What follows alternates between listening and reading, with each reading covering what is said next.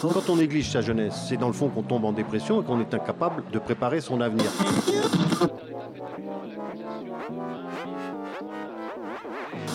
Ça ne veut plus rien dire, lycéens. C'est des merdeux, des cons. Le jeune est tourné vers l'avenir. Mais aujourd'hui, l'avenir ne se tourne plus vers le jeune. Univox, le rendez-vous du monde étudiant sur Radio Campus. Radio Campus se retrouve à Marseille avec Radio Grenouille pour recevoir Illuminate to Engage, une association étudiante qui lutte contre le racisme et l'antisémitisme, dans le cadre d'Univox. Univox, le rendez-vous du monde étudiant sur Radio Campus. Bonjour à vous. Bonjour. Bonjour. Donc, euh, vous êtes des étudiants en aimant droit du numérique. Vous faites partie des 25 membres collectifs Illuminate to Engage. Est-ce que vous pouvez vous présenter déjà et après nous dire euh, pourquoi vous avez rejoint cette association, comment vous en avez entendu parler, toute l'histoire quoi. Alors moi je m'appelle Yana et euh, je fais partie euh, du collectif Illuminate to Engage.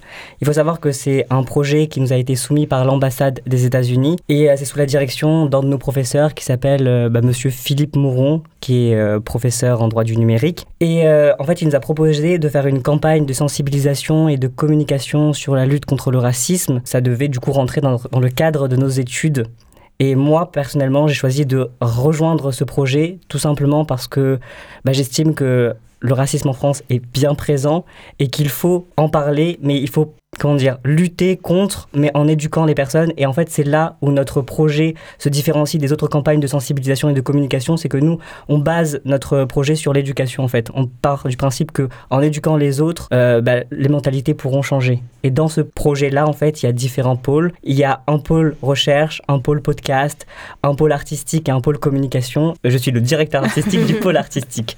Et je laisse ma camarade se présenter aussi. Oui. Euh, moi, je suis Orla, je suis euh, la coordinatrice du pôle communication. À l'intérieur de celui-ci, il y a le, pôle TikTok, le pôle Twitter et le pôle euh, Instagram. Et du coup, euh, comme l'a très bien dit Yana, on essaye de mener une campagne de communication et de sensibilisation par l'éducation parce que euh, il se trouve que les problématiques liées au racisme sont très anciennes, mais toujours d'actualité. Et, euh, et, on l'a rencontré tout au long du projet que de nos jours, il y avait encore des étudiants victimes de racisme, plein de monde qui subissait ces actes. Et, et, nous, on était là pour intervenir à notre manière, en essayant de proposer des contenus pour expliquer les notions, pour déterminer euh, quelles sont euh, les, les, paroles blessantes. D'accord. Et Illuminate to Engage, ça a été créé quand? Alors, Illuminate to Engage, c'est en fait, ça s'inscrit dans un concours entre plusieurs universités françaises alors, euh, c'est le projet euh, Invent to Prevent d'une entreprise américaine en partenariat avec euh, l'ambassade des États-Unis en France, qui cette année ont choisi du coup quatre universités pour qu'on courir à, ce, projet de, campagne de communication et de sensibilisation sur euh, le racisme et euh, sur euh, les discriminations. Et donc, il se trouve que Monsieur Mouron, notre professeur, a été contacté par l'entreprise Adventure Partners et on s'est réunis tous ensemble, donc les 25, et a tout de suite soumis l'idée aux étudiants du master droit du numérique et dès le 17 décembre, on a répondu présent. Dès ce jour, on a, on a vraiment concrétiser euh, notre campagne et le fait qu'on allait développer euh, plein de, projets. Donc l'exposition, les contenus sur Instagram, les diverses thématiques, puisqu'on a 17 thématiques au total qui parlent de toutes les formes possibles du racisme. Il en existe encore de nombreuses, mais en tout cas, on en a décidé d'en choisir 17 et on en discute euh, du coup sur TikTok, sur Instagram et sur Twitter et en podcast aussi. Que Orla voulait dire, c'est que du coup, Illuminate to Engage, ça a été créé le 17 décembre. Du coup, c'est pas la campagne en enfin la campagne avec les autres étudiants d'autres universités ne s'appelle pas Illuminate to Engage. C'est nous qui avons choisi ce, nom-là pour notre campagne parce qu'on estime que pour pouvoir faire en sorte que notre message puisse passer, bah, tout part de, cette éducation-là, en fait, d'éduquer les autres et d'essayer d'illuminer leur conscience pour qu'ils puissent du coup vraiment comprendre. Voilà, on a fait vraiment une recherche euh, par rapport au nom. On l'a construit pendant euh, toute une journée. Voilà, on voulait vraiment, dès le nom, transmettre notre message. On allait illuminer les, esprits, voilà, les, esprits, les consciences, pour les engager. La fac a un rôle et je trouve ça bien qu'elle s'engage elle aussi, on va dire. Et ce qui est encore plus surprenant, parce que du coup, ça fait tomber tous les stéréotypes, c'est que c'est des étudiants de droit qui mènent cette campagne de communication et de sensibilisation sur la lutte contre le racisme, parce qu'il y a énormément de préjugés sur les étudiants de droit. Et là, le fait qu'il y en ait autant qui s'investissent et qui euh, bah, veulent défendre des causes, je trouve ça vraiment bah, tomber en fait tous les stigmates et les stéréotypes qu'on peut avoir sur nous. Et ça montre aussi notre investissement et que nous aussi on a envie de faire changer les choses et qu'on n'est pas juste passif euh, de ce qui peut se passer euh, pour d'autres personnes parce qu'on ne les comprend pas si on les comprend et en tant que juriste on doit en fait faire en sorte de pouvoir aider les autres et là on peut le prouver avec cette campagne là. Du coup votre projet comme vous l'avez répété il est, euh, il est porté par l'ambassade des États-Unis en France. Quel rôle et, ou quel soutien il vous apporte exactement? Donc c'est l'ambassade des États-Unis en France, mais aussi euh, surtout euh, Adventure Partners qui Mhm. nous ont euh, délivré des fonds pour pouvoir mettre en œuvre cette campagne. Du coup, on a utilisé ces fonds pour une majorité pour l'exposition, parce qu'il y a eu l'impression des portraits. Euh, il y a aussi euh, les fonds qui ont été utilisés pour les flyers, euh, les affiches, euh, les moyens de communication pour qu'on puisse atteindre euh, le public et euh, que euh, un nombre euh, nous rejoigne et nous soutienne euh, dans cette euh, lutte. Et concernant euh, l'université d'Aix-Marseille, Alors, euh, l'université nous a aidés euh, avec euh, son soutien. On a eu toujours des retours très positifs. Chaque personne qu'on contactait euh, nous ont répondu euh, positivement et ont essayé de trouver un moyen pour euh, voilà trouver une date pour l'exposition ou mettre en avant le, le projet via par la presse universitaire ou la communication universitaire. Donc, c'est un grand merci à Aix-Marseille Université et ses membres et Monsieur Philippe Moron aussi pour son soutien quotidien dans l'avancée de ce projet. Parce que de toute façon, sans l'université, on n'aurait pas pu mener ce projet. Donc en quelque sorte, ils ont déjà fait euh, pas mal de Ouais. choses, mais encore d'autres choses qui vont être faites, qui vont être faites, pardon. Là, par exemple, on va faire euh, une demande de subvention euh, cet été. On va, on va préparer les dossiers parce qu'en fait, par rapport au délai, ça a été un peu court. Parce qu'on a commencé en décembre, il faut savoir faire que les demandes de subvention, ça prend énormément de temps. Mais du coup, comme on a une exposition qui est menée à être reprogrammée dans le futur, on va du coup demander encore plus l'aide d'Aix-Marseille et on espère que du coup ils vont nous soutenir. Et mais on n'a aucun doute parce que beaucoup de gens sont venus voir l'exposition, beaucoup ont regretté le fait que ce soit en fin d'année parce que beaucoup d'étudiants ont fini les partiels, ont fini leur examen. Et du coup, il y avait moins d'étudiants sur le campus. Donc on est en train de voir pour la reprogrammer en début d'année, euh, enfin en septembre octobre, où là on pourra toucher un plus gros public. Donc ils sont toujours là derrière nous et, et on espère qu'ils seront encore là parce que sans eux, il n'y aurait pas de projet en fait. Mais du coup ce projet il va s'étaler sur l'année prochaine et sur d'autres années. Enfin du moins vous l'espérez je suppose. Oui, c'est ça. Illuminate to Engage ne s'arrête pas à la fin du concours. Non. Donc euh, non, euh, vraiment, on est très content parce que on a eu un soutien euh, énorme. Du coup, euh, l'année prochaine, il sera, euh, il- ça va commencer euh, dès septembre. Parce que le mois d'août, il y aura une petite pause. Mais dès septembre, on va refaire euh, une nouvelle euh, lutte. Mais en fait, voilà. C'est-à-dire que du coup, l'exposition photo, elle, euh, j'insiste beaucoup sur l'exposition photo parce que je suis le directeur artistique de cette exposition. Fais ta Mais, promo, euh, t'as raison. Mais du coup, l'année prochaine, elle, elle aura encore d'autres dates. On a potentiellement une date en mars euh, 2023 au Camp des Milles. Euh, donc, c'est un lieu qui est quand même assez important. Et on a d'autres dates aussi potentielles euh, au Gabon, à Paris, en Belgique. Donc, euh, c'est vraiment une exposition Ah oui, quand même. que, ouais, que j'invite. Ouais. Euh, je vous invite vraiment à tous ceux qui nous écoutent à aller la voir parce qu'elle est vraiment, euh, je pense, marquante et pertinente. Et je pense qu'elle pourra vraiment aider à la sensibilisation. Mais l'année prochaine, du coup, Illuminate to Engage change de discrimination, on va dire, et change de, lutte. euh, parce que l'année prochaine, on va lutter sur tout ce qui est en rapport avec les discriminations faites par rapport aux personnes en situation de handicap et la lutte contre le validisme. Étant moi-même, du coup, en situation de handicap parce que je suis déficient visuel, j'avais envie aussi de pouvoir euh, apporter cette, cette touche et des, des choses que je connais dans la vie de tous les jours. Et je pense qu'il y a énormément d'étudiants qui sont en situation de handicap, handicap euh, visible ou invisible, parce qu'on n'en parle pas vraiment. Et je pense que ça pourrait être très intéressant que le collectif puisse du coup aider en fait à faire changer les mentalités et aussi à pouvoir comprendre ce que l'autre peut subir et vivre au quotidien comme ce qu'on a pu faire par rapport au racisme. Ouais. Et Ouais. du coup, euh, pour en revenir, euh, cette euh, donc Illuminate to Engage va être repris par euh, les, les nouveaux étudiants de Ah, voilà. M1 droit du numérique euh, Donc- dès euh, janvier euh, 2023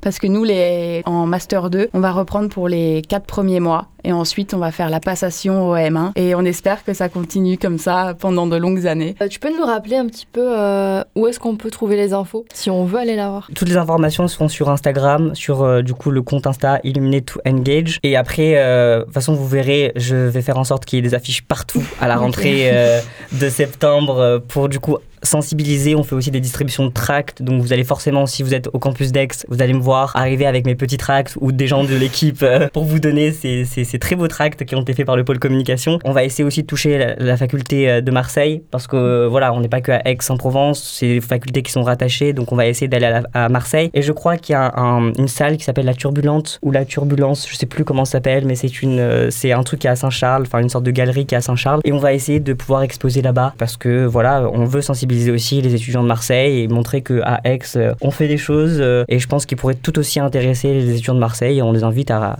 venir voir et à regarder, à nous donner aussi leur avis en fait sur ce qu'ils vivent. Surtout que durant l'exposition photo, euh, en gros, euh, on n'a pas fait une simple exposition photo, on a fait un casting sauvage euh, au sein de la faculté d'Aix-en-Provence. On a pris des gens qui étaient de tous horizons différents et en fait, sans savoir ce qu'ils auraient pu vivre euh, par rapport à ces problématiques-là. Euh, et durant le shooting, en fait, on n'a pas juste photographié des modèles comme ça. On a décidé de leur poser des questions, des questions choc sur le racisme, sur ce que eux pensent du racisme. Et en fait, on a capturé les émotions qu'ils pouvaient avoir en fonction des questions qu'on leur a posées. On a des, des, réactions très surprenantes, donc que je, ne spoilerai pas. Et après, à côté, on a une interview d'eux qu'on a capturé euh, auditive, enfin, on a, on a capturé l'audio de l'interview, qu'on a mis ensuite euh, dans la salle de l'exposition en boucle, en fond. On a fait un travail de montage audio avec un groupe de musique qui s'appelle Absurdero. S'ils passent par là, je leur fais un peu de. Du coup, ça permet en fait aux spectateurs de ne pas juste voir une simple exposition photo, mais du coup, il y a euh, l'audition qui est, qui est mise en jeu. Et en fait, ça, ça permet aux spectateurs de rentrer dans cet espace euh, qui est très privé au final, parce qu'on rentre dans l'intimité de l'autre, dans ce que l'autre a pu vivre et vit au quotidien. Après, à côté de enfin, à côté des photos, on a mis des petits livrets avec les questions et les réponses qui ont provoqué cette réaction-là. Et du coup, bah, le spectateur, bah, en fait, il ouvre ce petit journal et il voit en fait pourquoi euh, le modèle a eu cette réaction. Donc, ça les rend aussi actifs et c'est ce qu'on veut en fait, c'est que mobiliser tout le monde par rapport à cette problématique-là. Je ne m'attendais pas à ce que certains aient pu vivre ce genre de choses en 2022. Vraiment, euh, il y a des choses horribles que certains ont vécues. Bah, ça, ça montre qu'il y a encore beaucoup de choses à faire sur l'évolution des mentalités, sur l'évolution des gens et j'espère que notre collectif arrive à faire en sorte de bousculer tout ça, de changer tout ça, changer cette conscience que l'autre peut avoir. Et c'est ce qu'on compte faire pour les personnes en situation de handicap l'année prochaine. Est-ce qu'à travers les réseaux sociaux, vous avez justement reçu des témoignages bouleversants, que ce soit d'élèves, d'étudiants de la fac ou autres? Parce que je sais qu'il y a déjà eu avec l'exposition, vous avez eu des témoignages.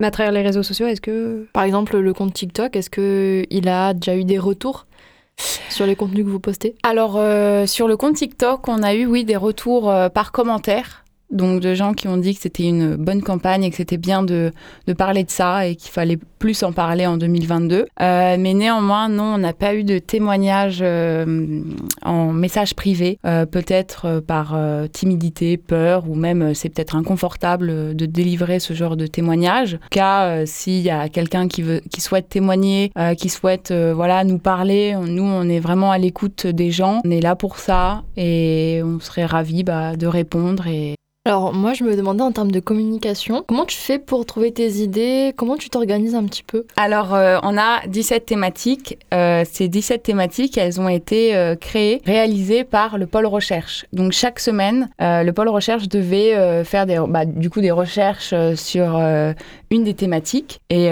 du coup c'était travailler sous l'angle de la culture, l'histoire, la définition des termes, les, fake news. On faisait une cellule un peu de fact-checking. Et du coup, bah, chaque fin de semaine, ils nous envoyaient le, dossier et nous, euh, le pôle euh, Instagram, on se chargeait de les faire en format contenu.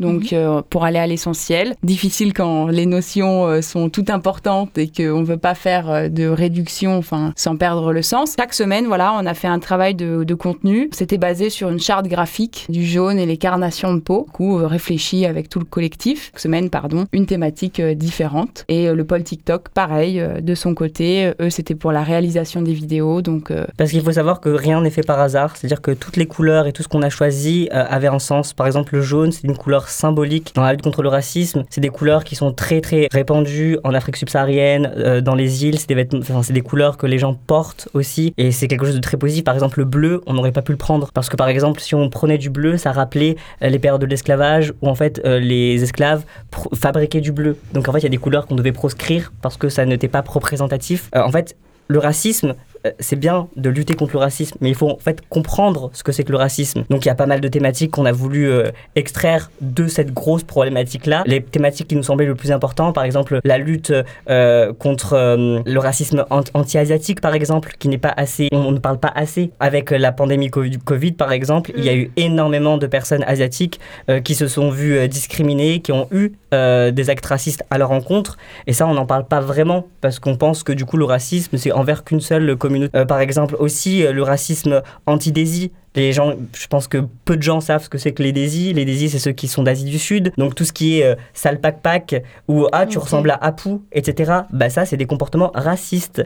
Et euh, beaucoup de gens pensent que c'est drôle. Ah là là, mais non, c'est pas grave. C'est pas une communauté qui parle beaucoup. C'est pas parce que c'est pas une communauté qui parle beaucoup, c'est que c'est pas une communauté qui souffre. C'est pas une communauté qui doit être représentée et qu'on doit comprendre en fait les qui- qu'ils subissent. Et tout ce qui est en rapport avec l'appropriation culturelle, l'appréciation culturelle, euh, le blackface, euh, l'asian fishing, le black fishing, tout ça on l'explique parce que aussi c'est des termes euh, que beaucoup de jeunes, au final, bah, on est habitué à le voir sur les réseaux sociaux, euh, ces termes-là, sur TikTok, il y a beaucoup de créateurs de contenu qui parlent de ces problématiques-là, mais ils en parlent sans vraiment avoir de réelles, sources pour la plupart, où ils sont là que pour lutter, mais pour lutter. Donc c'est bien de lutter pour lutter, ok, mais est-ce que vous comprenez ce que ça veut dire? Est-ce que vous comprenez les termes? Je pense que les termes sont très importants.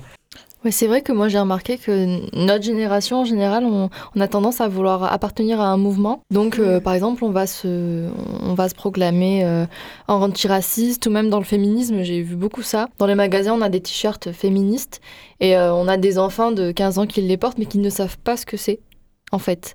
Même le mouvement féministe, il a grave été détourné euh, ces derniers temps. Il y a plein de gens qui pensent que c'est la supériorité homme-femme, enfin, femme sur les hommes, alors que non, c'est juste l'égalité, tu vois. C'est ça, et même en dehors de l'égalité, c'est même l'équité en fait. Oui, ça. exactement. Le, le, le mot le plus juste serait équité. Il y en a plein. En fait, il y a beaucoup de mouvements, mais en fait, en fait, ça, c'est les réseaux sociaux. Vraiment. Et c'est pour ça que du coup, nous, on a voulu aussi axer notre campagne sur les réseaux sociaux pour apporter un, un pan autre, un pan différent, pour que les gens comprennent en fait les réelles problématiques. Donc sur vos réseaux sociaux, vous parlez euh, du coup de racisme dans plein de secteurs différents et vous parlez de discrimination, mais aussi de discrimination positive. Pour tous les auditeurs qui ne savent pas ce que c'est les quotas, est-ce que vous pouvez expliquer et nous donner votre avis là-dessus? Alors, en gros, les quotas, c'est se dire que dans certains milieux, on va prendre quelques personnes euh, racisées euh, juste pour euh, Ou des femmes du coup ouais. ou, ou des femmes, euh, ou des LGBTQIA+, ou d'autres personnes qui sont, qui sont issues, enfin, qui sont issues, non, mais qui sont discriminées dans la vie de tous les jours pour convenir à la norme et pour qu'on ne leur dise pas ouais vous êtes euh, vous êtes discriminant, vous êtes raciste, vous êtes sexiste, etc. Et la discrimination positive, c'est un sujet qui est très complexe. Mm. Parce que, en fait, ça voudrait dire que si on est contre la discrimination positive, euh, bah, bah, on est contre que ces personnes-là puissent bénéficier, en fait, euh, de ces privilèges, entre guillemets. Plus faire de la discrimination positive, mais embaucher quelqu'un pour ses références. C'est ça. Perso, j'ai un peu du mal avec euh, les quotas, je vais pas vous mentir, mais plus dans le sens, j'ai pas, je suis pas racisée du coup, mais j'ai pas envie d'être embauchée seulement parce que je suis une femme. J'ai envie d'être embauchée pour, pour mes compétences. exactement. Mais c'est ça, c'est les compétences devraient être devraient prédominer sur ce qu'on représente. Moi, je m'en, enfin, je suis une personne racisée. Ok, d'accord, ça va se voir sur ma lettre, euh, ma lettre de motivation, sur mon CV. Mais moi, j'aimerais bien qu'on s'intéresse à ce que j'ai pu faire dans la vie de tous les jours, ce que j'ai pu faire, ce que j'ai pu faire dans mon, dans mon dossier. Je veux que on soit tous mis sur le même pied d'équité en fait, et qu'on se base sur nos CV. Après, il y a d'autres problématiques aussi. Par exemple, on, explique dans notre, euh, dans notre pôle communication, avec nos podcasts, nos, nos Instagram et, euh, et les vidéos TikTok. Par exemple, dans le milieu de la culture, c'est très compliqué. Et il ne faut pas que les gens veuillent changer pour changer. Il faut vraiment qu'ils comprennent. Et je pense que l'éducation, c'est quelque chose de super important. Vraiment. Et on devrait même faire ça à la fac. En première année de fac, faire des, des cours de sensibilisation par rapport à, toutes les à tous les préjugés, par rapport aux discriminations que chacun peut subir. Bien sûr qu'une personne blanche ne va pas forcément comprendre ce qu'une personne euh, racisée peut, peut vivre dans sa vie de tous les jours. Un homme ne va pas forcément comprendre ce qu'une femme peut vivre tous les jours. C'est pour ça qu'il faut des dialogues, il faut des temps d'écoute, il faut que les uns et les autres puissent se comprendre. Mais ça, on ne le fait pas. Donc euh, on essaye, grâce à ce projet, de pouvoir amener ce dialogue, amener cette écoute, et on espère que ça durera. Et je pense qu'on est un peu précurseur à AMU. D'après ce que j'ai pu comprendre, euh, avec tous nos projets, on est un peu précurseur, et j'espère que ça va être développé dans d'autres universités. C'est bien d'être précurseur, mais j'espère que du coup, l'éducation nationale, s'il passe par là, euh, puisse valoriser ce genre de projet, et qu'ils puissent du coup bah, montrer qu'ils sont vraiment là pour vouloir faire changer les choses, mais d'une bonne façon, pas d'une façon trop précipitée ou pas de la mauvaise des façons. Ouais, bien sûr, je suis d'accord. Moi, je me demandais, alors pour ceux qui nous écoutent, Euh, si on est victime de discrimination, qu'est-ce qu'on fait? Est-ce que vous avez des conseils ou des, des choses à nous partager sur des actions qu'on peut mener si nous-mêmes on est victime de ça? Déjà, je parle beaucoup. Mais alors, euh, du coup, lorsqu'on est victime euh, de racisme ou de discrimination, tout dépend en fait de la, gravité de la chose. Par exemple, un- un- un- une insulte, par exemple, un truc tout bête, hein, sale pack ou sale poundé, bah, en fait, il faut des preuves. C'est comme toute agression en fait. Il faut des preuves, c'est des agressions verbales. Tout va dépendre de, de l'ampleur de la situation. Donc si c'est vraiment très grave, donc par exemple euh, des abus, euh, de la violence physique, euh, de la violence qui atteint la réputation de l'autre, là bien évidemment il faut aller voir la police directement.